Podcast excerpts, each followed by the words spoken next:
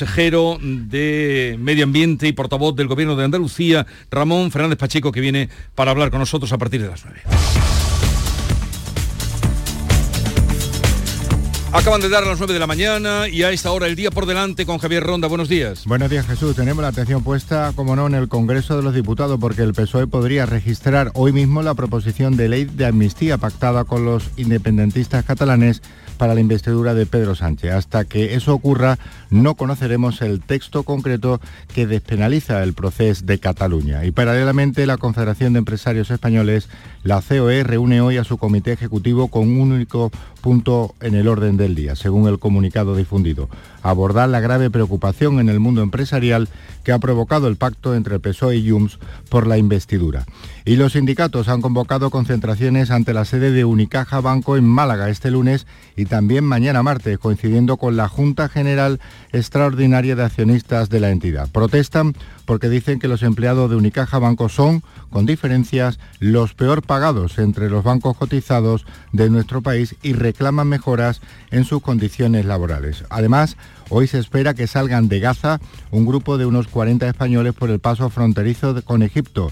La situación en la franja palestina es caótica después de que 20 de los 36 hospitales hayan dejado de funcionar por falta de electricidad y suministros básicos. Los bombardeos de Israel sobre zonas civiles eleva el número de muertos palestinos por encima de los 11.000. Y estamos en la semana de los Grammy latinos. Atención porque la ceremonia que se va a celebrar en Sevilla este jueves con actos paralelos han comenzado ya. La Casa de Pilatos, uno de los palacios renacentistas de Sevilla, acoge un homenaje a las mujeres del sector de las artes. Y en la Plaza de España se va a celebrar el espectáculo El Flamenco es Universal, con las actuaciones de José Merced, Tomatito, Manuel Carrasco y Dorantes. Los líderes municipales de las tecnologías digitales se reúnen en Málaga. Se va a hablar del futuro de la alta definición y han venido más de 40 ponentes de América, Europa y Asia. Y en Huelva, la Feria del Vino y el Mar de Ayamonte va a celebrar su segunda edición hoy y mañana martes. El objetivo es impulsar su carácter internacional y consolidarse como un gran escaparate para la promoción de estos productos. Así que ya tienes lo de Ayamonte, Jesús, el vino y el mar. Muy bien, buen maridaje, como dicen ahora. Desde luego. Eh, 9, 3 minutos ya de la mañana, una pausa y enseguida estamos con el consejero Ramón Fernández Pacheco. La mañana de Andalucía. Comemos el viernes, salimos el viernes, quedamos el viernes, cine el viernes, cumple el viernes. Porque todo lo bueno pasa el viernes, este Black Friday podrás ganar hasta 6 millones de euros con el cuponazo de la 11. Además, entra en cuponespecial.es y podrás conseguir fantásticos packs de tecnología, moda o entretenimiento para disfrutar del Black Friday. Descubre por qué todo lo bueno pasa en viernes con el cuponazo Black Friday de la 11. Bases depositados ante notario. A todos los que jugáis a la 11, bien jugado. Juega responsablemente y solo si eres mayor de edad. Cariño, tenemos dos hijos y has preparado tres bocadillos. Sí. Pates la piara, más buenos que el pan. Canal Sur Radio. Te presentamos con Bijubilación de Caja Rural, un conjunto de soluciones exclusivas e innovadoras para diseñar tu jubilación a tu manera. Con Bijubilación de Caja Rural, montate tu mejor jubilación. Ven antes del 31 de diciembre y obtén interesantes incentivos. Documento de datos fundamentales para el partícipe, alertas de liquidez, indicador de riesgo, planes en promoción y condiciones en segurosrga.es. Descubre la elegancia y la pasión de los mejores caballos del mundo en SICAP. Del 28 de noviembre al 3 de diciembre, disfruta de la final del Campeonato del Mundo del Caballo Español. Exhibiciones diarias y de una gran oferta comercial. SICAP. Vive la experiencia del mejor espectáculo ecuestre del año en Fides Sevilla. Compra de entradas en sicapentradas.com. Colabora Fundación Caja Rural del Sur. Soy Moisés, soy flautista profesional. La iniciativa de, de tener en Cantiana las escuelas de música fue una, una iniciativa estupenda ya que tenemos un sitio donde poder hacer esta actividad que es la música. Cada día la Diputación de Sevilla trabaja con tu ayuntamiento para mejorar las instalaciones municipales en tu pueblo y tu ciudad. Diputación de Sevilla, cerca de ti. Este lunes, a partir de la una de la tarde, llega el análisis de la actualidad del deporte en Canal Sur Radio con la jugada de Sevilla. En directo, desde Sin Remedio, vibra con la mejor música y grita de emoción con los partidos más épicos. En Sin Remedio, calle Arcos 33, Los Remedios.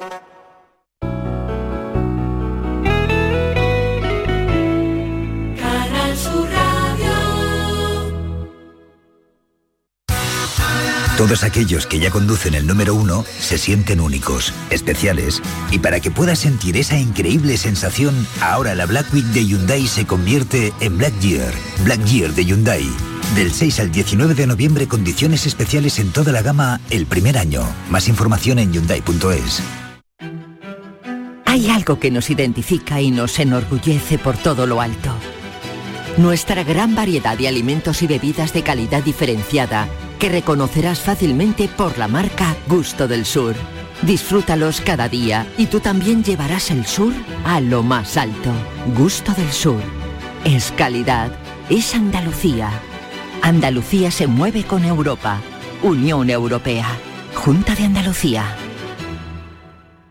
Todo el deporte de Andalucía, de toda Andalucía, lo tienes en El Pelotazo.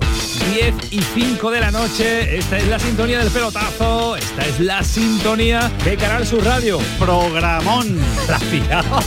Esto solo pasa aquí. Usted ha dicho el pelotazo, ¿no? Ha empezado con el programa, se llama el pelotazo. Claro. Pues eso es lo que queremos nosotros dar, el pelotazo.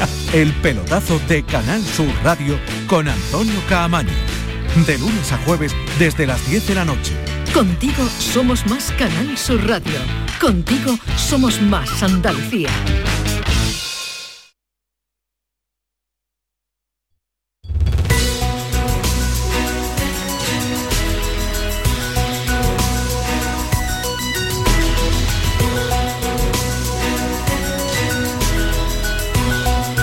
La mañana de Andalucía con Jesús Vigorra. Y hoy, como les habíamos anunciado, con la visita del consejero de Medio Ambiente y portavoz del Gobierno de la Junta de Andalucía, Ramón Fernández Pacheco. Buenos días, consejero. Hola, muy buenos días. ¿En qué manifestación estuvo usted ayer? Yo la de Almería, en la de mi ciudad. ¿Y cómo estuvo bueno, pues muy bien, pues la misma tónica que el resto de manifestaciones que se han dado en Andalucía. Fue una convocatoria multitudinaria. En Almería se celebró en la Plaza de la Constitución, en la Plaza Vieja, como la llamamos allí.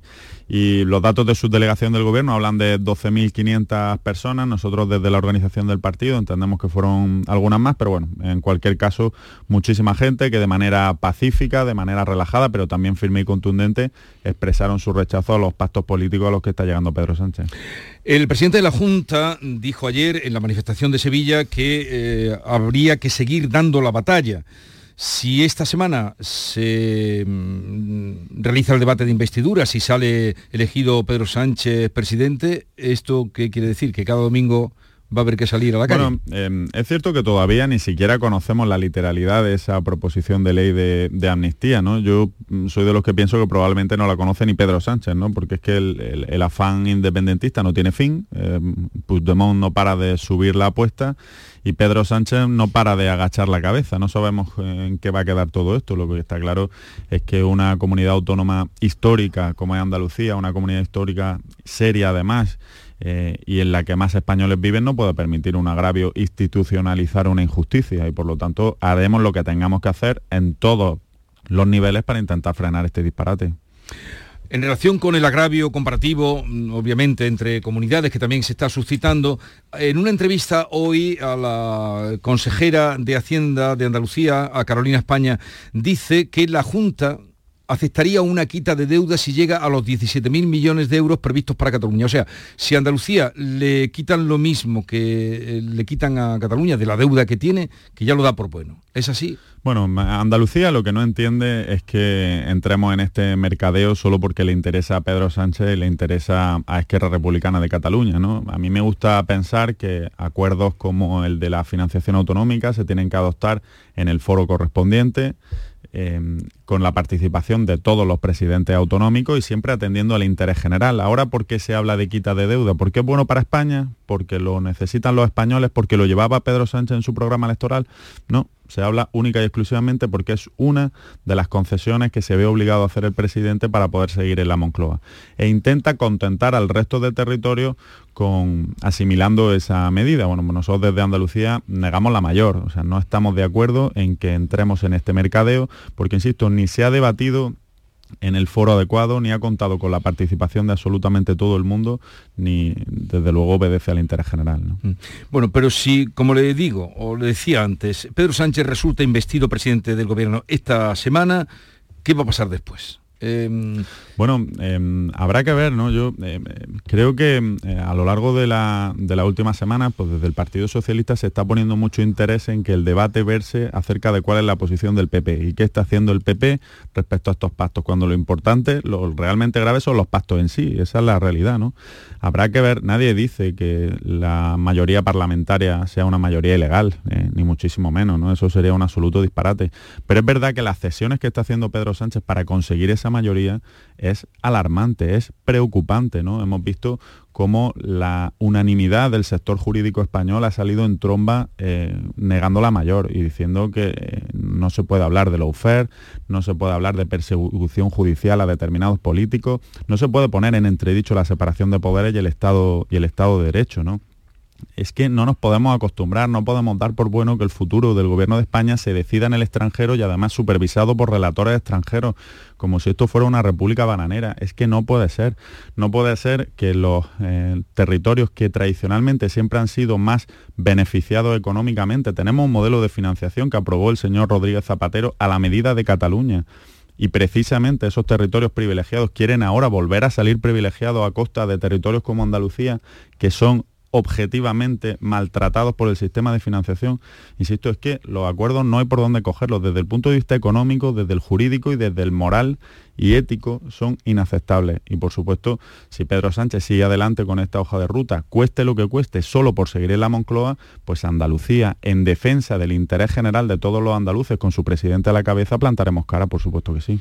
Usted también está porque se convoquen unas elecciones, como pidió ayer el presidente del Partido Popular. elecciones ya. Eh, desde luego, desde luego que sí, ¿no? Es que eh, yo creo que los políticos tenemos que ser eh, coherentes, ¿no? Y a un político vale lo que vale su palabra. Es verdad que Pedro Sánchez mm, ha institucionalizado el cambio de opinión como su modo operandi, ¿no? Todos hemos visto multitud de vídeos y de documentos a lo largo de la última semana en las que decía de manera muy vehemente cosas como que la amnistía no cabía en la Constitución y que por supuesto era imposible que habláramos de amnistía, ¿no? O que era una absoluta prioridad traer a Puigdemont a España y ponerlo a disposición judicial porque era un delincuente que tenía que ser juzgado como, como tal. ¿no?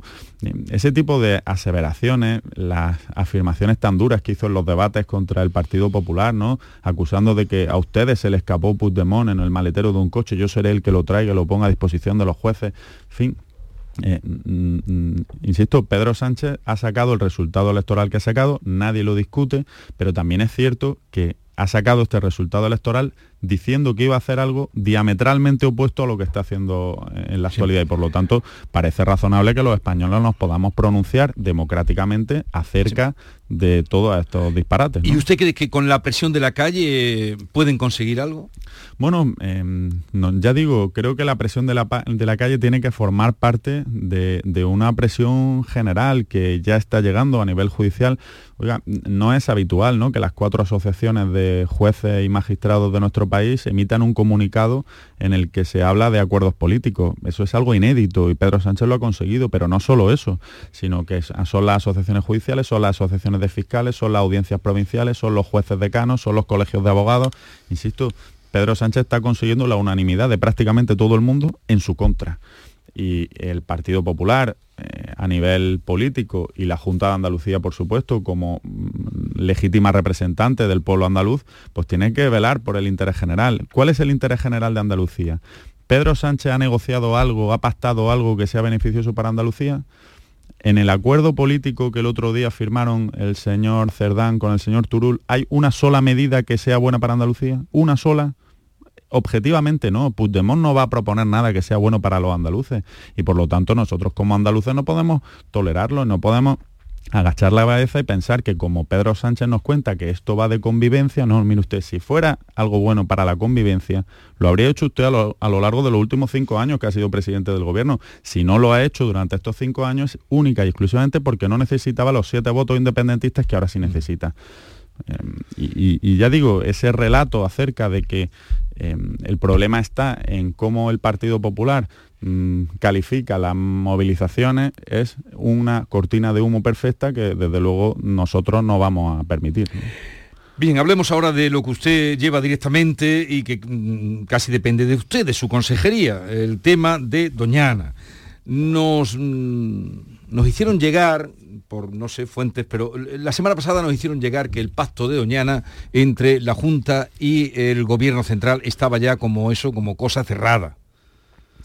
¿Esto es así o no es Pues- así? Pues me temo, me temo que no, eh, no, no es así, ¿no? Eh, em, yo eh, vuelvo a, a remitir un poco a lo- a la- a lo- al mensaje que estamos trasladando a lo, a lo largo de los últimos días. Eh, la Junta de Andalucía tiene a todo el gobierno de manera transversal, de manera especial, la Consejería de Agricultura, la Consejería de Presidencia y la, la Consejería que yo dirijo, la Consejería de Sostenibilidad, trabajando al 100% para llegar a ese acuerdo. Nosotros queremos el acuerdo. Estamos trabajando, estamos poniendo medidas encima de la mesa y es verdad que la negociación con el gobierno se está desarrollando en un clima de cordialidad y de cooperación. Sí. Esa es la verdad. Pero hablar de que el acuerdo está cerca mm, es faltar a la verdad.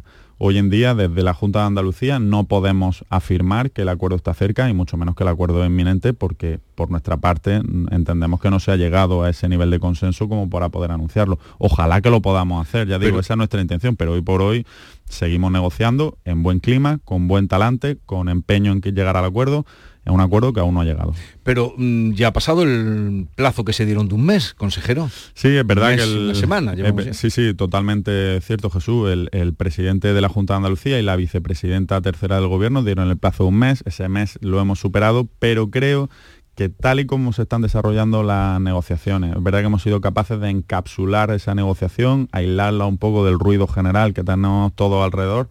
Eh, y, y Doñana merece mucho la pena, así que si en vez de un mes acaba siendo un mes y medio, pues yo creo que merecerá Pero la pena. eh, eh, ese, ese rumor mm, de que la cosa estaba casi hecha, usted acaba de decir que la cosa está más lejos que cerca, eh, ¿de dónde salió? ¿Del gobierno central? Bueno, el- ¿De ustedes? Ya digo, la, la vicepresidenta habla de un acuerdo que prácticamente es inminente, ¿no? Y yo no digo que no vaya a ser inminente. A lo mejor esta mañana de repente nos, nos trasladan una propuesta en firme, papeles negro sobre blanco, que nosotros entendemos que cubren las expectativas con las que el gobierno andaluz va a esa negociación y podemos anunciar el acuerdo mañana o pasado. Pero hoy, a esta hora del lunes, em, por la mañana, ya le digo yo que ese acuerdo no está y que por parte de la Junta de Andalucía, desde luego no podemos hablar de acuerdo inminente porque entendemos que ese acuerdo eh, aún no se ha plasmado, tenemos mucho que cerrar todavía, tenemos mucho que consensuar.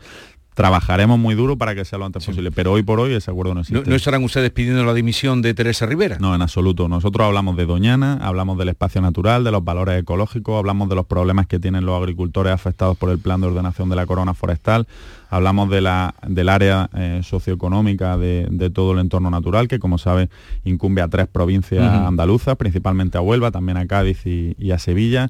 Son 15 municipios, eh, son muchísimos los temas que tenemos que abordar, la sentencia por la que España está condenada también, por, por no haber hecho las cosas bien en Doñana durante mucho tiempo. Eh, al final, los políticos pasamos, pero Doñana va a seguir ahí. Y si en el nuevo gobierno mm, Pedro Sánchez vuelve a colocar como ministra a Teresa Rivera, eh, ¿esto qué supondrá?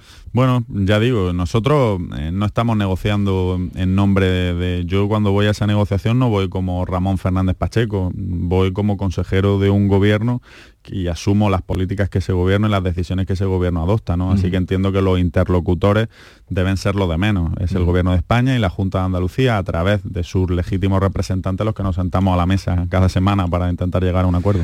Estamos hablando con Ramón Fernández Pacheco, consejero de Medio Ambiente, portavoz del Gobierno de la Junta de Andalucía. Nos acompaña también Manuel Pérez Alcázar, editor de La Mañana de Andalucía. Manolo. Consejero, buenos días. Buenos Eh, días. de su última respuesta entiendo entonces que no le preocupa que eh, pueda haber un cambio ministerial a lo largo de esta semana porque pueda producirse una investidura de Pedro Sánchez y conozcamos un nuevo gobierno a finales de esta semana y que el equipo de Teresa Rivera o bien la propia ministra o bien el equipo con el que ustedes negocian pues cambie.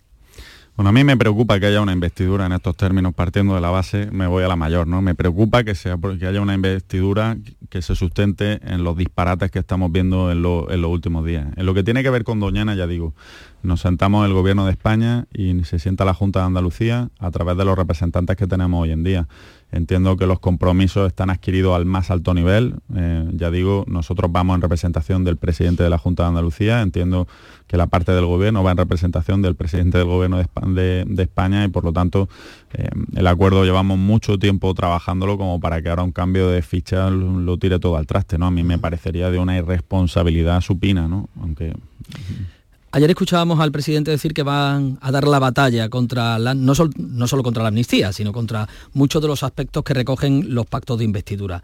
hasta dónde va a llegar la Junta de Andalucía en esa batalla. Hasta donde haga falta, siempre con la ley en la mano y la Constitución. Eh, esa es la máxima, ¿no? Al final, nosotros representamos al pueblo de Andalucía. Juanma Moreno tuvo un resultado espectacular hace un año y medio. Eso quiere decir que muchísimos andaluces mm, depositaron lo más preciado que tienen en él, que es su confianza, y le dijeron eh, Juanma Moreno, queremos que nos represente. Y eso es precisamente lo que va a hacer el presidente de todos los andaluces, representarlo y defenderlo.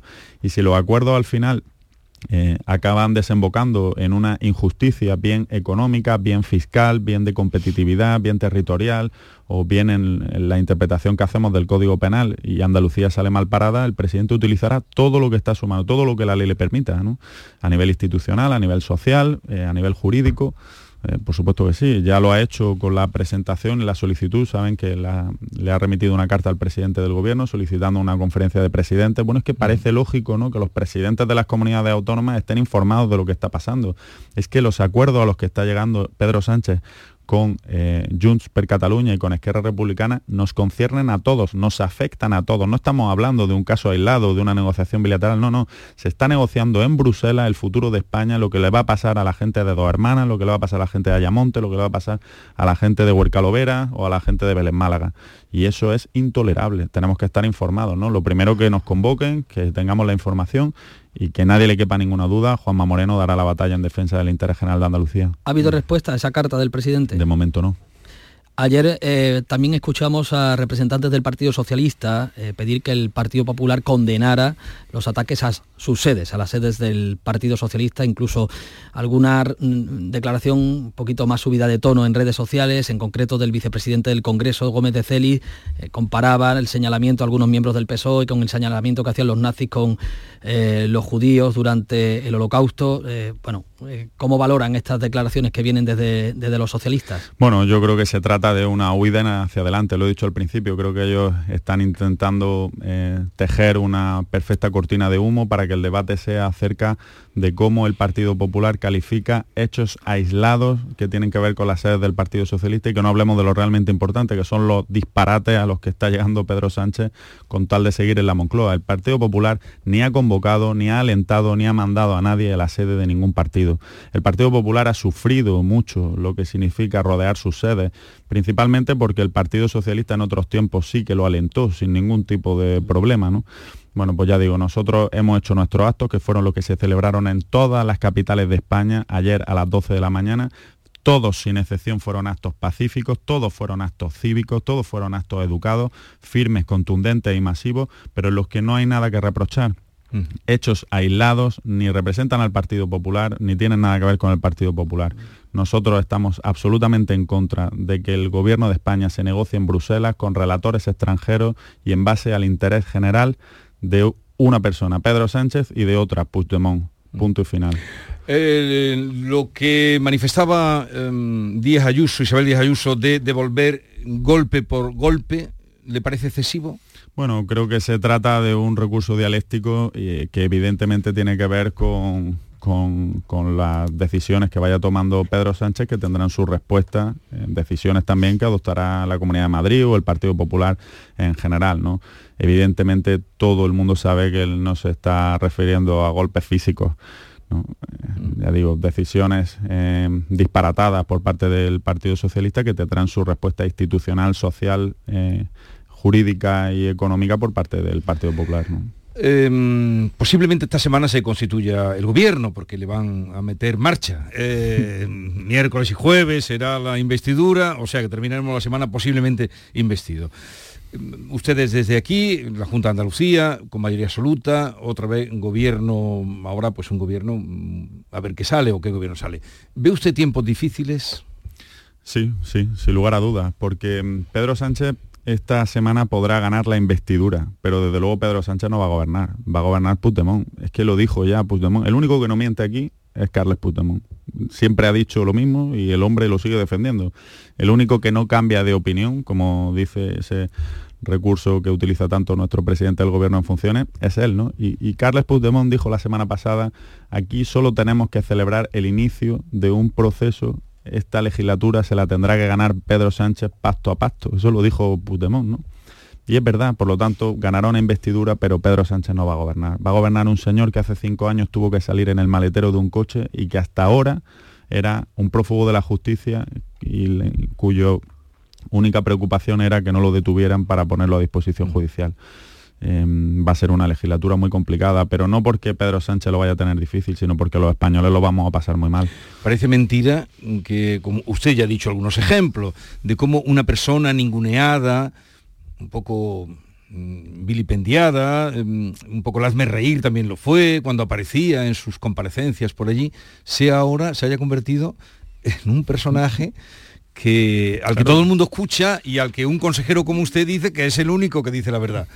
Bueno, ya digo, sí, que diga la verdad no quiere decir que yo esté de acuerdo con él. no, no, no, pero digo, que, pero que de ser lo que este... Sí, sí, claro, pero es que hemos visto, hemos visto, ya digo, hemos visto de, eh, cómo el Partido Socialista ha sido vehemente a la hora de pedir eh, la puesta a disposición judicial de Puigdemont, ¿no? Ha impulsado las euroórdenes, ha defendido el orden constitucional, ha acusado al Partido Popular de que Puigdemont se escapó en el maletero siendo eh, el señor Rajoy, presidente del gobierno, a cómo hace una semana el señor Santos Cerdán, número 3 del Partido Socialista, se reunía con él en una sala presidida por una foto eh, que fue retirada del Parlamento Europeo por contener un hecho ilegal.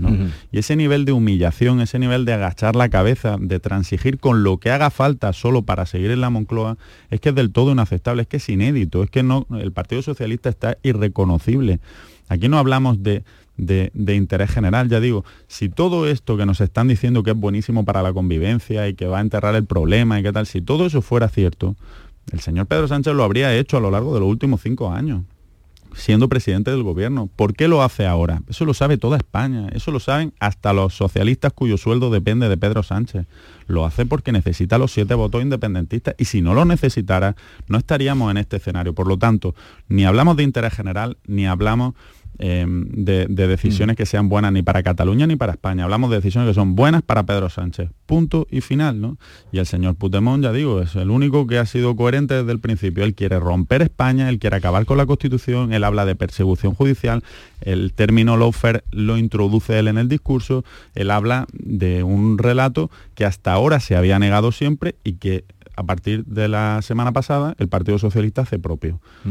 Bueno, pues lo hará el Partido Socialista, pero eso no quiere decir que lo haga España. Y los españoles ayer lo dejaron bien claro. ¿no? Volvemos a Andalucía, consejero, porque tenemos una semana eh, intensa y apretada en lo político. Este miércoles, debate de totalidad de los presupuestos de la Junta de Andalucía del próximo año.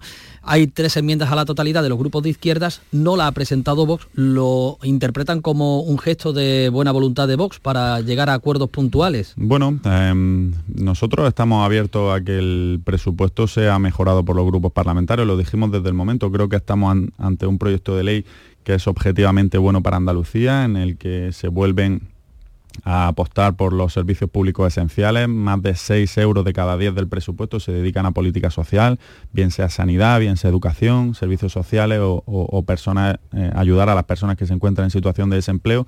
Pero no quiere decir que sea un proyecto de ley perfecto. Eh, el gobierno está encantado de estudiar todas las propuestas que vengan de los diferentes grupos políticos y que vengan a mejorar el documento. Hay tres eh, enmiendas a la totalidad. Bueno, eh, siguiendo el guion establecido, diría, diría yo, eso no quita que a lo largo de esta semana pues, podamos tener altura de mira, comprendamos todos de que se trata de un buen presupuesto y que entre todos lo mejoremos. Y una más de su departamento y de su provincia. Ha habido cambio en el Ayuntamiento de Carboneras en las elecciones de mayo. ¿Eso va a facilitar finalmente el derribo del Algarrobico. Parece que el ayuntamiento está por la labor de eh, dar marcha atrás ¿no? con esa eh, licencia de obras que se dio al, al, hotel y que sería el último escollo para llevar a cabo el derribo. Y de ser así, ¿quién pagaría el derribo? Bueno, pues yo confío en que sí. La verdad que estamos trabajando mano a mano con el ayuntamiento de Carbonera. Yo personalmente he hecho ya visita institucional al ayuntamiento, me he reunido con el alcalde, la interlocución tanto con la Consejería de Fomento como con la Consejería de Medio Ambiente es total y absoluta. Y al final los políticos estamos para solucionar problemas, no para crearlos, ¿no? Y hay un problema real en la costa de Almería, en el Parque Natural de Cabo de Gata, en la costa andaluza, en la costa española. El Hotel del Algarrobico nunca debió construirse ahí. Lo que tenemos que hacer es devolver a Almería, Andalucía y a España una playa virgen que era una auténtica maravilla lo antes posible. ¿no? El acuerdo tiene que llegar. ¿Y quién pagaría el derribo, consejero? Bueno, pues intentaremos eh, adoptar una decisión justa ¿no? y pagarlo un poco entre todos. Pero bueno, esa decisión está por llegar todavía. Lo importante ya no es tanto que lo pague, sino que se haga, ¿no? Son demasiados años de algarrobico ahí. Por cierto, que usted se va ahora a la otra parte, al, otra, al otro extremo. Sí, me he levantado. se ha levantado, me he levantado en Almería hoy. Y, ahora va hacia Ayamonte. Allá vamos. Al otro extremo de, Andalucía muy grande, consejero. Andalucía, es, Andalucía es maravillosa, pero enorme. ¿Y a qué va usted hoy a Ayamonte? Pues vamos a Bimar, que es una, una feria que se realiza entre, entre Huelva y, y el Algarve portugués, una feria que tiene que ver con el vino y con el mar, una feria gastronómica en la que se van a poner en valor pues todo lo bueno que tiene nuestra tierra, ¿no? Y mm. ese y ese ecosistema que en torno a la desembocadura del Guadiana es tan maravilloso, ¿no? Ahí mm. estaremos acompañando al alcalde de Ayamonte. Espero que mañana después del Consejo de Gobierno no salga usted diciendo hablando del pacto de Doñana, después de lo que nos ha dicho hoy y si no te llamo, insistido. Te, llamo llámame, antes, llámame antes, por favor. Te llamo antes. bueno, eh, Ramón Fernández Pacheco, que tenga un buen día y una buena semana. Gracias por la visita. Muchísimas gracias. Y nada, suerte Muchas en gracias. lo que acometa. Gracias. 9.31 minutos de la mañana, esto es la mañana de Andalucía, seguimos. Hasta luego, Manu. Hasta mañana.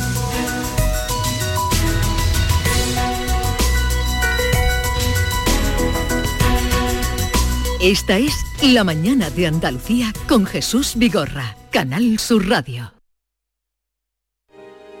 Vivir la vanguardia es sentir cada detalle. Por eso en el Audi Q5 Sportback S-Line los cuidamos todos Condúcelo con el acabado deportivo S-Line, con faros Matrix LED y llantas de 19 pulgadas. Disfrútalo ahora con entrega inmediata y las ventajas de financiación de Audi Opción. Red de concesionarios oficiales Audi. En Andalucía, una farmacéutica es una megafarmacéutica. Un ganadero, un superganadero. Una gestora, una hipergestora. Un carpintero, un macrocarpintero. Gracias a nuestras autónomas y autónomos, somos la comunidad con más emprendimiento de España. Autónomos y autónomas de Andalucía. No hay nada más grande. Infórmate en ata.es. Campaña subvencionada por la Consejería de Empleo, Empresa y Trabajo Autónomo de la Junta de Andalucía. En Sevilla, Circo Las Vegas, instalado junto al Estadio La Cartuja, te presenta su espectáculo de moda Barbie, para disfrutar en familia. Atracciones y risas aseguradas con los payasos. Circo Las Vegas, en Sevilla, del 31 de octubre al 26 de noviembre. Venta de entradas en circolasvegas.es. Lo mejor del otoño está en Los Alcores. Disfruta de la mejor moda para toda la familia. La mejor decoración y complementos para el hogar. Y además, en nuestro parking exterior encontrarás Burger King y KFC con servicio de recogida en vehículo. ¿A qué esperas para visitarnos? A92, salida 7, Alcalá de Guadaira, Sevilla. Centro Comercial Los Alcores. Mucho donde disfrutar. En Solarrica sabemos que hay regalos que no caben bajo el árbol. Abrazar, cocinar, reír, disfrutar, brindar, celebrar. Porque lo que realmente importa cuesta muy poco. Solarrica. Contigo en los momentos importantes. Para ahorrar agua en casa, cierro el grifo mientras me enjabono las manos y cuando me cepillo los dientes. Solo abro el grifo para enjuagarme. Gracias a tu ayuda hemos logrado reducir el consumo de agua, pero la sequía persiste y la situación es grave, porque no hay agua que perder. Cuida cada gota. Emasesa, tu empresa pública del agua.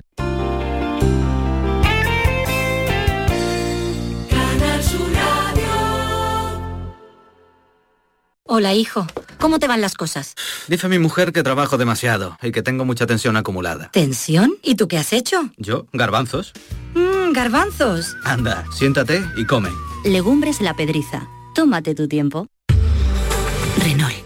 Único como cuando eres dueño de tu propio negocio. Único como cuando ves que tu negocio crece. Así de únicas son nuestras condiciones para empresas. Solo durante el mes de noviembre aprovecha para llevarte tu Renault con las mejores condiciones para tu empresa. Aplicable a toda la gama de turismos y furgonetas. Ven a la red Renault y llévatelo ya. El flexo de Paco Reyero. Algunos invitados vienen especialmente preparados para el flexo. Hola, 1, 2, 3, 1, 2, 3. Todo el mundo dice lo mismo, ¿no? Bueno, hombre, hay gente que reza al Padre Nuestro. Padre Nuestro que estás en los cielos. El Flexo, de lunes a jueves en la medianoche en Radio Andalucía Información.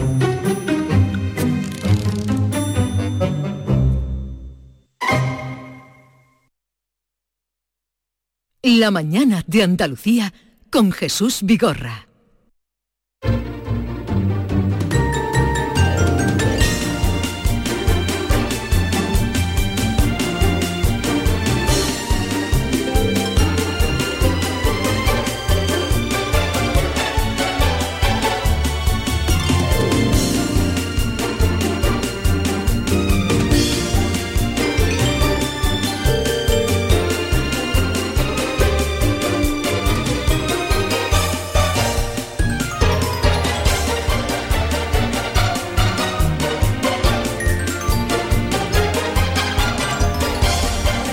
Nueve 35 minutos de la mañana, vamos ya a la otra tertulia con Maite Chacón, buenos días. Hola Jesús, ¿qué tal? Buenos ¿Cómo días. estás? Muy bien, estupendamente. Me dieron recuerdos para ti allí por Pozo Blanco Sí. y por Villanueva. Me- me- Me dijeron, ¿dónde está Se lo devolviste, Maite? ¿no? Sí, sí, le dije, está bien, pero está ahora más, más resguardada, está más resguardada. Ella los fines de semana no, no sale mucho, ya. Como que no salgo. Ah, sí sale. Hombre, ¿Por qué no va a Ah, salir? he ido no sé. cine, he ido teatro, ¿qué más quieres? He ¿Qué? ido a cenar. ¿Qué, qué cine has visto? El documental de Zetangana. ¿Qué tal está? Mara- estupendo, me ha encantado. ¿Por qué te ha gustado? Porque ha contado la verdad de la ¿Qué gira. es la verdad? la verdad de la gira, cosa que nadie hace, que se arruinó en la gira. ¿Sabes? La Pero porque llevaba cuántos músicos, cuánta gente llevaba en la gira. creo que 50 en el escenario o, 40 y tanto en el escenario entonces fue ha sido tan ha sido un desastre económico tan grande y lo han contado han contado todo todo el Pero proceso se refiere a la gira del año pasado. sí sí la gira del año pasado Ha- han contado todo el proceso desde el inicio del proceso de la grabación del álbum hasta hasta hasta bueno la liquidación con todos los productores los músicos los ensayos en fin Y se ha Eh, quedado tieso. bueno, yo Bueno, no sé ahora cómo está económicamente, tanto pero digo, la, mucho dinero, pero- la gira fue un desastre económico, Sí, así de claro. Pero el documental te ha gustado. Sí, sí, sí, ¿Lo mucho. recomiendas? Sí, sí, sí, lo recomiendo. Eh, lo vi en el cine Avenida, lo que pasa es que creo que era un solo pase, ¿eh? no, no, no creo yo que eso esté. El- ¿Y la película Vidas Cruzadas la has visto? No, no, no. He ido al fui al teatro ayer a ver a, a ¿Qué Israel Frías con La Mujer sin nombre, esa especie de adaptación que ha hecho José Carlos Plaza de Macbeth ¿Ah, sí? ¿Dónde la ponían? en el, aquí en el Cartuja Center. Ajá. Así que he tenido un fin de semana muy cultural. ¿Y te gustó? Mm, Vale. La función, están, los actores están maravillosos, maravillosos. Vale. Eh, Yolanda, esto me, me encanta que tengáis una vida cultural. Luego se mete contigo David, pero ahora me va a contar el que ha hecho Eh, a ver, culturalmente. a ver qué ha hecho A ver él. qué ha Venga, hecho venga, él. Venga, Eh, Yolanda, hecho algo que reseñar que sirva para nuestros oyentes, para la mm, amplitud eh, De, la- cultural de las mentes, la de amplitud de las mentes. la apertura de mente. No, yo este fin de semana estaba yendo al No me digas cambio Al de armario. gimnasio, eh. No me hables de cambio de armarios. Estás preocupada solo por tu cuerpo, ¿no? Sí, este fin de semana he estado tranquilita y he ido al gimnasio, simplemente, no me he mareado más. Y después ayer me asomé a la calle a ver la marea de gente que iba para el derby. Al derby. Pues gente por la mañana y por la tarde, vamos, porque ayer bueno, estuvo bueno, todo, mareado. todo el santo día, todo el santo día la gente, pero por lo de la tarde eran ríos de personas. Eh, querido David, ¿Qué tú- tal? tú- ¿Cómo has aprovechado tu fin de Pues semana? mira, tus muchas horas de fin de semana. He tomado mucho el solito porque parecía primavera. esto he estado es personal. haciendo tu- los deberes que tú me has mandado. ¿eh? Aquí nadie tiene deberes, pero yo me he tenido que leer Los hijos de la criada. Las Porque- hijas. Las hijas de la criada, porque el- la semana que viene estará aquí Sonsoles Onega, Premio Planeta, y lo he terminado. No me preguntes si me ha gustado o no. Ahora te toca el segundo. Ya te lo diré. Ya, ya ha empezado el segundo, Vale. El secreto del padre también, muy interesante. Las hijas de la criada y el secreto del padre. sí, porque eh, va de, de Alejandro Magno. Sabéis que ayer, cuando estaba firmando Sonsoles Onega, Onega, ¿no? Onega, Onega. Cuando estaba firmando su libro, apareció la reina Leticia. Sí, te lo voy a contar yo ahora. Ah, me lo vas a contar tú, vale. Eh, Beatriz, tu fin de semana que comenzó semana- allá por los Pedroches. Pues sí, señor, pero yo quiero destacar ¿Algo, ¿Alguna un- aportación? una película, de verdad, si tenéis la ocasión que la veáis. Se llama Nayad y va sobre la primera persona que cruzó a nado de Cuba a Florida y era una señora de 64 años. Oh, Maravillosa, valor, con valor. Annette Bening y Jodie Foster. Verla si Pe- podéis. ¿Pero es una película antigua o No, no, nueva? es una no, nueva, nueva, un nueva y, y, bueno, un hecho real, lo ¿Y que se te estoy comentando. Nayad, que es el apellido de, de ella, Bueno, Diana An- Nayad. Annette Bening está tan, tan cambiada Mm. que yo pensaba, porque vi, un fragmento el otro día, pensaba que era un documental.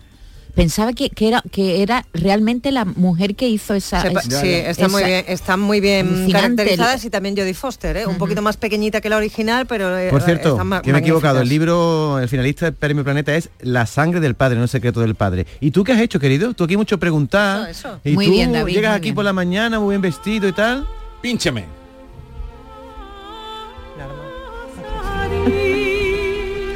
¿Has debutado? ¿Has debutado en el maestranza? ¿Has, quizá? can- has cantado ópera? Fui a escuchar esto ayer en el Teatro La Maestranza. Tan maravilloso. Si podéis ir a ver este montaje, ir a verlo, que se me fueron tres horas, se me pasaron volando. Me gustó mucho. ¿Qué te aporta la ópera en tu vida? ¿Cómo que qué te aporta? Yo la no ópera sé, pero esto no te eriza la piel. David, David, tú, o sea, dale, dale un poquito. sensible. da- da- tú no eres sensible ante esto.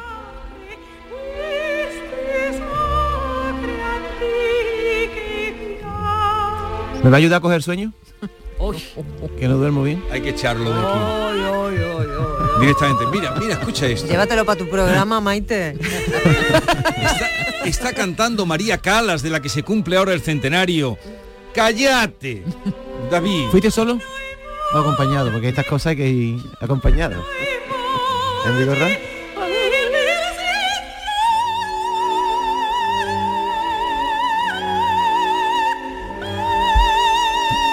Voy a hacer una pequeña crítica a la ópera. No, A no la- va a hacer ninguna. No, no, una visión mía de la ópera mm, desde la ignorancia. Pero es no tú- entiendo lo que dicen. Entonces yo al no entender lo que dicen, ver, cuando- solo puedo escuchar Vamos los ver, sonidos. cuando- pero vamos a ver. Y no me entero. No seas cateto, David. Cuando tú vas a ver una ópera, primero te estudia un poco el libreto de que va para contar la historia, porque si no, y luego te ponen subtítulos, y luego tú te compras tu libretito.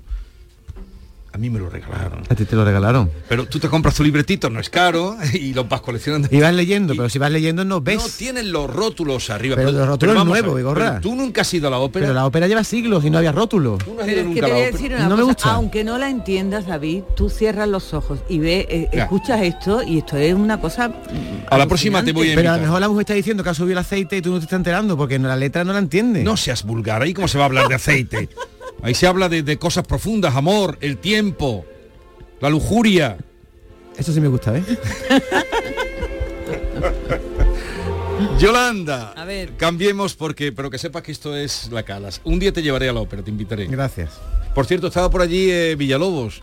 Me contó Rafael Villalobos, El director de el director que de- tiene de 34 ópera. añitos, que venía, no sé dónde me dijo, de la Monet, creo que venía, se iba al Covent Garden a dirigir. para, no ¿Qué para. cosa? Sí, Fue el sí. que hizo aquella cosa rara de, de, de, Pasolini en La Tosca, pero es un grandísimo director con una proyección tremenda. Bien, Yolanda, Chenoa y Miguel Sánchez Encina se divorcian después de un año de matrimonio. Yo no Sí, sé señor. quién es Miguel Sánchez Encina, pero... Su marido. Es un médico, Este ¿no? era el, Médico. el Bueno, ya dentista. ex, ¿no? Uy, ¿Qué me estás contando? ¿Se han divorciado? Sí. Uy, con lo enamorados que estaban. ¿Cómo? Pero si a Chenoa la entrevistamos hace un par de años aquí. Un, un año y medio de matrimonio. Uy, no me lo pena. puedo creer, pero si han estado siete años preparando la boda. Bueno, pues ahora en un pim pam pum se la han cargado. ¿Y se sabe por qué? Bueno, dicen, dicen los rumores que podría ser o una tercera persona o que ella está tan metida en su vida, en su trabajo, que bueno, no tiene nada que ver con el trabajo del urólogo, que es él, y claro, como Ah, que ¿es no sé- urólogo? sí, es urólogo. Y entonces no, no casa ahí la cosa muy, muy bien. Uy, con lo enamorada que estaban. Me sorprende muchísimo esta noticia. Pues ¿eh? el Muchísimo. sábado, el sábado eh, se dio a conocer la noticia. Ella dice que está tranquila, pero que según dicen las fuentes que lo eh, de alrededor, eh, de la gente que lo conoce, no cree que haya una vuelta atrás. O sea que la separación es separación y punto. Si un matrimonio dura un año es porque hay algo Un año y medio. muy fuerte. Eso que ha está debatido ¿no? ya de la semana pasada. O sea que Pero yo, yo me da la sensación de que se casaron hace como tres o cuatro días, ¿no? el 17 de junio de 2022 en Mallorca. Así que Como esa boda se retrasó tanto. Sí, porque tuvieron problemas, estuvo el coronavirus de por medio, la pandemia y demás, y entonces Madre pues mía. nada. Pero bueno, se ha acabado. la Igualito que, igualito que los reyes que no se divorcian.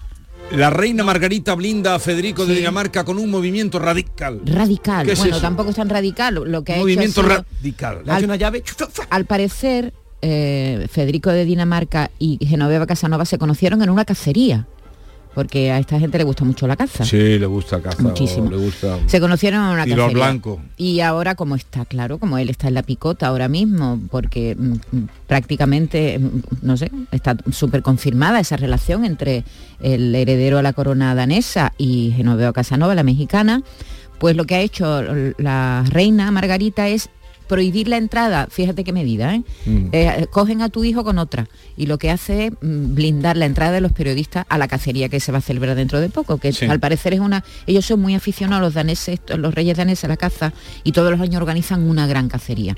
Entonces lo que ha, ha hecho la reina es decir, prensa, ay perdón, prensa nada, cero, las fotos las va a distribuir la propia Casa Real, esa es la Pues es que medida. la, la pre- la prensa nunca ha ido a las cacerías. Sí, Alguien que a- hace la en- foto. En y- Dinamarca sí. En Dinamarca la prensa está siempre acreditada y puede ir a tomar fotos de allí, de esa Mm. fiesta y de la cacería y todo. Esto de la cacería es muy entonces- medieval, ¿no? ¿Qué es lo que cazan? ¿Ciervo o qué? Pues no tengo ni idea. Me gusta nada eso. Eso es del año Sí, 17, sí, siglo sí, XVI, sí, 17, sí. 18. Seguimos, seguimos mm, cerca de la monarquía porque tú me traes una noticia también mm, de la reina Leticia. Claro, que tú lo la- de eh, Las has apuntado antes. Oye, qué bonita la imagen, la veía en la tele. Estaba en Sonsoles Onega, creo que en un centro comercial, firmando el libro que yo me leí ayer, Las hijas de la criada, y guardó cola durante 40 minutos la reina. Se coló allí en la cola. Yo no sé si yo estuviera en la cola si le hubiera saludado Eso o es un gesto, ¿eh? menudo favor Porque a mí le que ha no- hecho desde la luego, reina y- al libro, a sí, Sonsoles, son a Planeta. amigas. Son Sí. amigas, pero si, si se hubiera colado hubieran dicho, mira la reina, No, no, pero tiene no cara. es colarse, es que te lo, ya- Carmen Camacho, yo no hice la cola, pero eh, al otro día yo me compré su libro, por supuesto, y me lo firmó cuando vino aquí. Ella ha ido porque ha querido dar ese. Bueno, la- Claro, para- La reina Leticia a es lo el mejor guardó gesto. cola para que nosotros digamos hoy, hoy la Claro. reina. a lo mejor tiene que ver la crítica pésima que le hicieron el viernes en el país. Bueno, eh, y no solamente en el país, en otros medios Bueno. Sonsoles no sabía que estaba la reina allí, entonces como son amigas, cuando la vio con el libro para que se lo firmara, se fundieron en un abrazo, se emocionó mucho y es verdad lo que tú dices, le ha hecho un gran favor porque hay una crítica bastante ácida contra el libro de Sonsoles Onega. Ya hablaremos de él cuando toque. Mm. Beatriz, Bea, Melendi anuncia en pleno concierto que su mujer está dando a luz a su hija Dakota. Pues fíjate tú qué manera tan tan original, ¿no? ¿Dónde De no, fu- de dónde no fue? ir, de no llegarte al parto de tu hija, será porque ya es la quinta, total, ya tiene que estar el hombre acostumbrado. Cinco En hijos fin, tiene Melendi. Cinco tiene ya, eh, dos con una un primera mujer y tres con, con esta última que le acaba de regalar un nuevo retoño. Y bueno, es que Melendi estaba justo en ese momento, subido encima del escenario, dentro de su gira eh, que, está, que está teniendo, su gira 20 años sin noticias. Y bueno, me imagino yo que le mandarían un mensaje o alguien se lo chivaría por el casquito o algo. Oye, ¿qué están haciendo tu hija? ¿Qué están haciendo? Entonces el hombre paró ahí un momento, todo, todo, todo lloroso, todo emocionado para compartir con el público, ya que no podía hacerlo con la interesada, eh, esta, este bonito momento. Dice él que tiene toda la vida para disfrutar de su pequeña Dakota, así que vamos a continuar, fue lo que dijo en el concierto. Yo no sé, yo no sé, vosotras que sois madres, no sé si vuestros respectivos acudieron a- al gran momento, pero no sé cómo os lo habríais tomado si, si Yo el lo que hombre... digo es que sabiendo la fecha del parto, Claro, podría claro. haber dejado un, huequito, ¿verdad? un huequecillo un para- detalle, habría sido un detalle. Bueno, su mujer se llama Julia Julia Nakamatsu, de lo que deduzco que tiene orígenes orientales, y con ella ya ha tenido dos hijas más que se llaman Lola y Abril, y esta nueva que llega, que se va a llamar Dakota. Algún día las mujeres llevaréis un chip y os dirá el día y la hora en que vais a hacer Eso está casi ya, casi ¿eh? está ya, eh, programado. No, no. En muchos casos sí. En muchos casos se programan. Laura Escanes le planteó a Risto Mejide tener una relación abierta para salvar su matrimonio. Eso se dijo ayer en un programa de televisión, ya sabéis que... en Pero tú, a todo lo que se dice en televisión no le das caso. ¿eh? No, ni tú, porque tú me- has preguntado tú. Esto Pero- salió ayer en la tele. Pero esta noticia es la que tú me traes.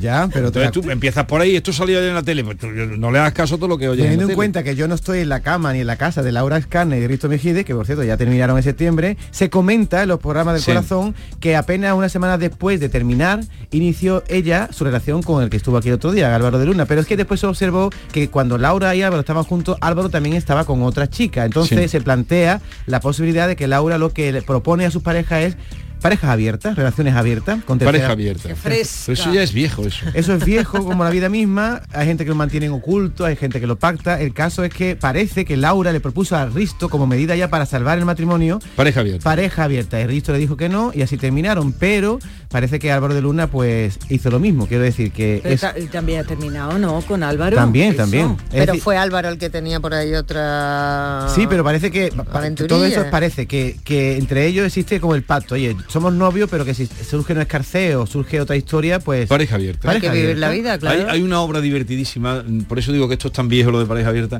de Jorge Díaz, que se llama Pareja Abierta. ¿Tú no lo has visto nunca? Una obra de teatro. Pues es divertidísima.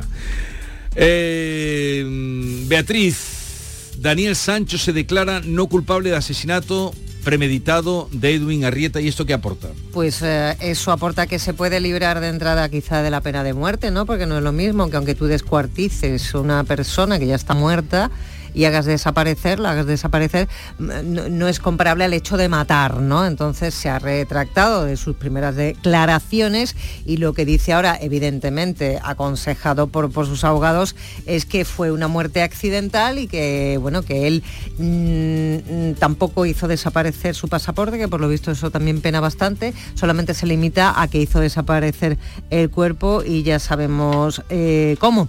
Los familiares de Edwin Arrieta ya han dicho que se van a personar, lógicamente, con- en el juicio contra, contra Daniel Sancho y ahí está su padre también, el actor Rodolfo Sancho, pues apoyándole mucho que para eso es su hijo y es, Pobre eh, padre. es lógico. Lo que yo no sabía es que allí, por ejemplo, no puede eh, atenderlo un abogado español, tiene que No, ser un tiene que ser abogado tailandés. tailandés. Si tuvo uno, pero no le gustaba nada al padre, a Rodolfo Sánchez, y también aconsejado, lógicamente, por, por su gabinete de abogados, ¿no? Eh, Y entonces lo recusaron, Pero- lo quitaron de en medio. Pero ahora, ahora mm, pues quieren a otro simplemente. Se ve que el hombre no debía de hacer bien su, su trabajo, según a sus ojos, y ha estado un buen tiempo sin, sin abogado allí. Ahora ya tiene, va a tener, va a tener uno en, Pero vea, en breve. ayúdame a entender a nuestro compatriota Daniel Sancho. Él dice que es una muerte accidental. ¿Cómo se puede cortar trocito a una persona accidentalmente? No, porque hombre, lo, no lo cortó vivo, lo cortó ya muerto. ¿Y es un accidente cortarlo? No, Ah, la murió accidentalmente. Él lo que dice ahora es que se dio contra el lavabo. Que no lo mató, es que, no en lo una mató, refriega, que fue un el otro cayó y murió en el forcejeo. es lo mismo que yo te mate de una puñalada en el corazón, que es lo Sí, que pero- dijo la policía tailandesa, que dice- Edwin Arrieta había muerto de una puñalada en el corazón. Pero dice David bien, bueno, fue lo primero que dijo él, que confirmaba Claro, todo. claro, lo que pasa que dice David, dado marcha atrás. veces, tú lo matas, pero si luego hacerlo trocito, pues mm, Ya está, es hacer desaparecer un cadáver. Eh, yo ya no sé si ante los ojos de la justicia lo mismo descuartizar que meterlo en una bolsa y tirarlo al mar. Además no es sé. que compró las herramientas días Antes, antes, o sea que está comprobado que compró. Hombre, Ah, Lo claro. que pasa es que la A sierra dice que la compró como le gusta la cocina para abrir cocos y Si demás. se libra de verdad, si las bolsas grandes y las bolsas abrir para abrir cocos. Tiene cuidado con lo que ¿En decís, que, que se escucha en Tailandia. A ver si a le van a meter ahora en la cárcel más tiempo por, lo que Las- nosotros contemos aquí. Las mujeres británicas encabezan el ranking de las bebedoras compulsivas, las que más beben, Pues Yolanda. sí, un montón. El 26% de las mujeres británicas dicen que han consumido seis o más bebidas alcohólicas de un tirón al menos una vez al mes. Más del doble de la media, el 12%, entre los 33 países encuestados de la Organización para la Cooperación y Desarrollo Económico. Bueno, tan solo las danesas están a la par que las británicas, seguidas de las luxemburguesas y las alemanas. Curiosamente, el Reino Unido desciende al puesto número 15. España, por cierto, ocupa el número 10. ¿Por qué? Porque dice que todos los bienes de la universidad, que para socializar en la barra una birra de un- una libra, pues venga, se empieza por ahí y ya terminan con el agobio del día a día, el estrés de ese ritmo que no se puede llevar. Pero perdona, has dicho que las británicas toman seis copas del tirón en una sola noche durante diez veces. pueden tomar, Se- pueden seis tomar, copas, seis cubatas, Se seis. pueden llegar a eso. Seis. Pero ¿cuántas veces a la semana? Una- una vez al mes. Pero, una- pero, Una oye, vez al mes. sentarte y tomarte seis cubatas, mm, yo el segundo ya no me lo tomo. O sea, Pero que, digo que vaya aguante que tienen las que británicas. saque. Seis cubatas en una noche. Sí, sí, pero es que la- las danesas también, porque están a la par de, de ella. Eso va a ser fresquito. ¿Y las españolas cómo Diez, estamos? en el puesto número 10, así que, Ah, que también- tampoco, tampoco se nota más, Pero además lo peor es que beben solas que es lo peor, amigo. Porque cuando tú sales a, a departir por ahí con amigos y tal, Ahí bueno, pues empieza la cosa ya a ser peligrosa. Pero cuando es en la soledad, ahí es donde va está. caminito. Y además el, eh, dicen los especialistas que esto tiene un- un-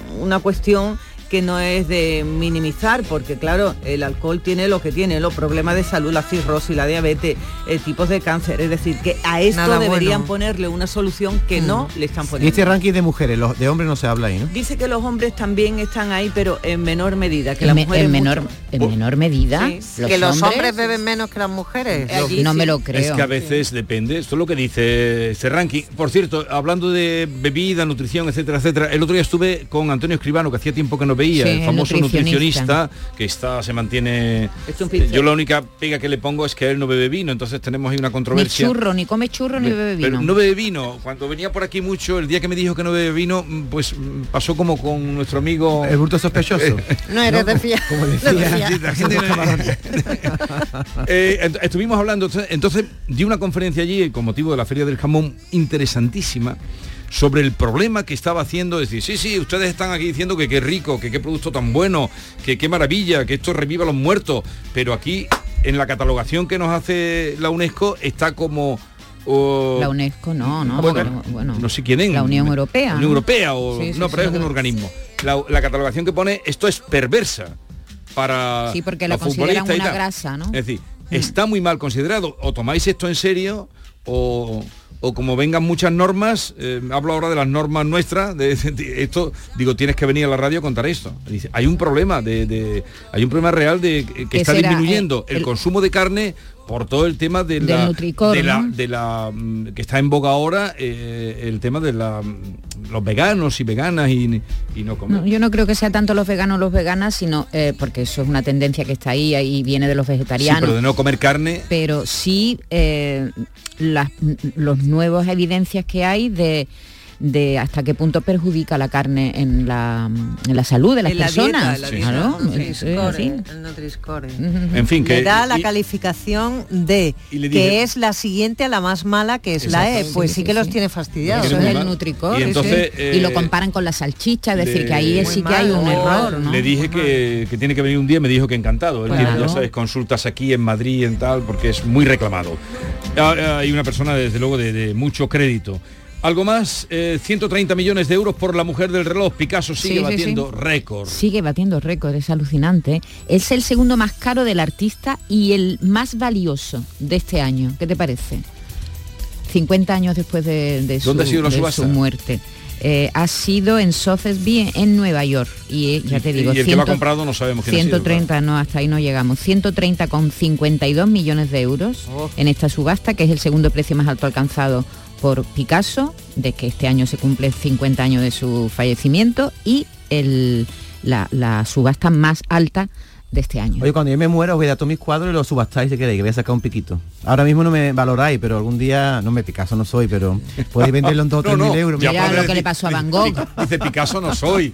Picasso no soy. Pero Picasso no sabía que era Picasso hasta que... ah, ¿Cómo que no? Picasso sabía que era Picasso, desde que era Picasso, chico. Él sí. sabía que se Él iban a Van Gogh no, pero Picasso Él sí. sabía. Pero lo que valen los cuadros de Picasso, Picasso Sí. sabía que se van a vender a tal cantidad de Él- dinero. si Picasso que era él el lo que, vio. el que firmó en una servilleta para pagar un café y No, le dijo al Dalí. Dalí, ese Dalí. fue Dalí No. y le dijo algún día Algún día ya verás". valdrá dinero No, pero Picasso sí sabía, no, que Picasso. tal, pero Picasso sabía, sabía, porque lo vivió. Otra cosa, o no, el que no lo sabía era Van Gogh o Gauguin, Claro. los pobres, o Toulouse-Lautrec, pelado. Pero él sí que lo sabía y lo vivió y lo disfrutó. Bueno, tenemos que dejar aquí, ¿no? Nos vamos a otro asunto. Ah, no hemos dicho la pregunta, Yolanda, la pregunta. Oh, la pregunta, ¿cuál es concreta, la pregunta? concisa, directa. ¿Es usted más de hacer visitas o de recibirlas en casa? ¿Usted recibe más gente? ¿Le gusta recibir más que ir? ¿Y esto a cuenta de qué viene? por un estudio, estudio. un estudio norteamericano que los norteamericanos son todos muy listos. Visita- Ahora lo contamos. La mañana de Andalucía con Jesús Vigorra, Canal Sur Radio.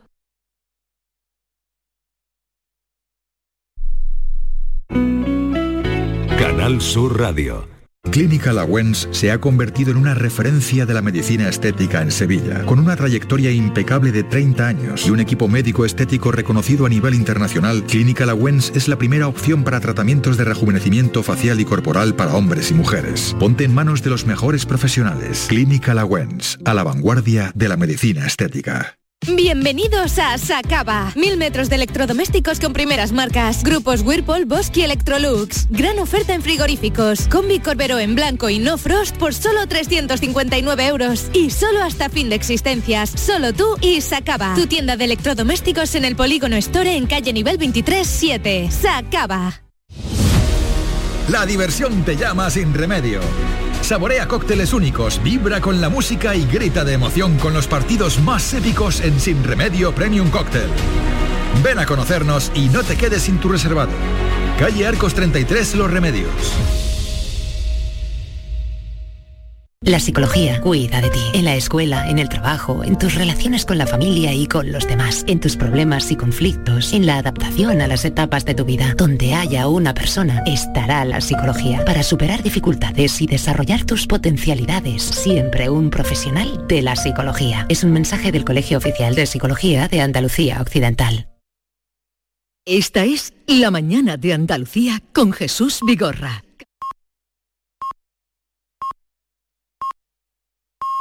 La